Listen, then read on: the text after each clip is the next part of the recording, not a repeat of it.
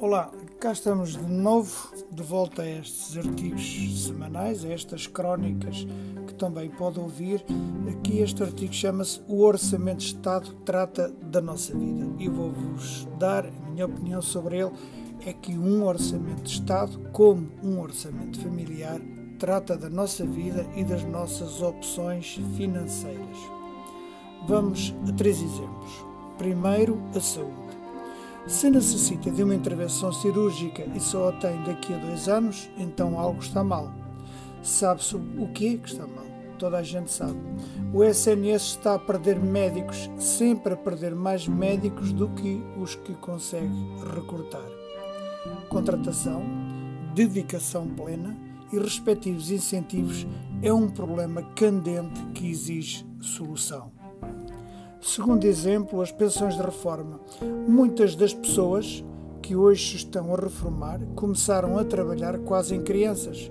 Essas pessoas têm longas carreiras contributivas. É justo manter o castigo que se chama fator de sustentabilidade? Pergunto. Quando foi criado este tal fator de sustentabilidade, a idade de reforma era fixa, 65 anos deixou de o ser em 2014. Passou a ser indexada à chamada esperança de vida. E isso, objetivamente, criou dois castigos sobre as pessoas que começaram a trabalhar muito jovens. O fator foi sendo eliminado, mas ainda se mantém para um pequeno grupo a quem, num prazo de 5 anos, ainda se aplica. Os que se reformam antecipadamente com mais de 40 anos de descontos mas só os atingem depois de 60 anos de idade e antes de uma idade pessoal de reforma que encurta 4 meses por cada ano de descontos acima dos 40.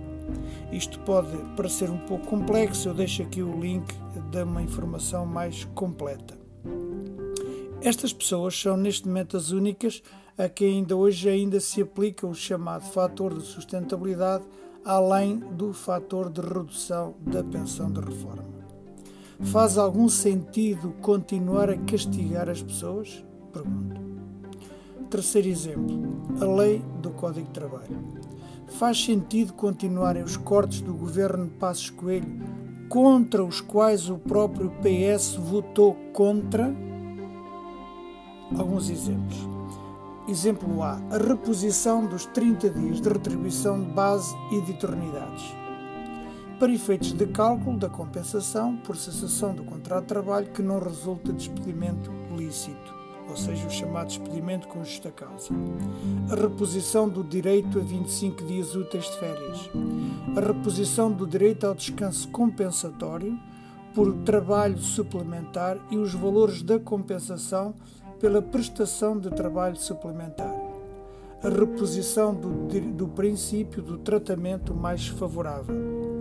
Este tratamento, por exemplo, diz que para um mesmo para um mesmo assunto, para uma mesma situação, o acordo coletivo de trabalho diz uma coisa e o Código Lei Geral de Trabalho diz outra. E, portanto, estipula qual o princípio mais favorável. É preciso repor esse princípio. Pergunta-se: por que continuar a caducidade unilateral dos acordos e das convenções coletivas de trabalho que fazem perder direitos e cria instabilidade nas empresas? Por que continuar a gerar instabilidade na vida das pessoas? Muitas pessoas dizem, como eu tenho ouvido, tenho contrato por três meses e depois renovam, não renovam. Onde vou arranjar dinheiro para as despesas? Por que continuar a ter uma espada por cima da cabeça de quem tem de ganhar o pão para os seus filhos? O que é que António Costa ganha em manter esta novela e resiste a corrigir estas injustiças? Para aproveitar a fraqueza da direita, nem que para isso fortaleça a extrema-direita? Pergunto.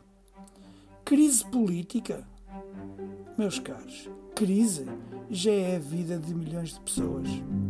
Até para a semana.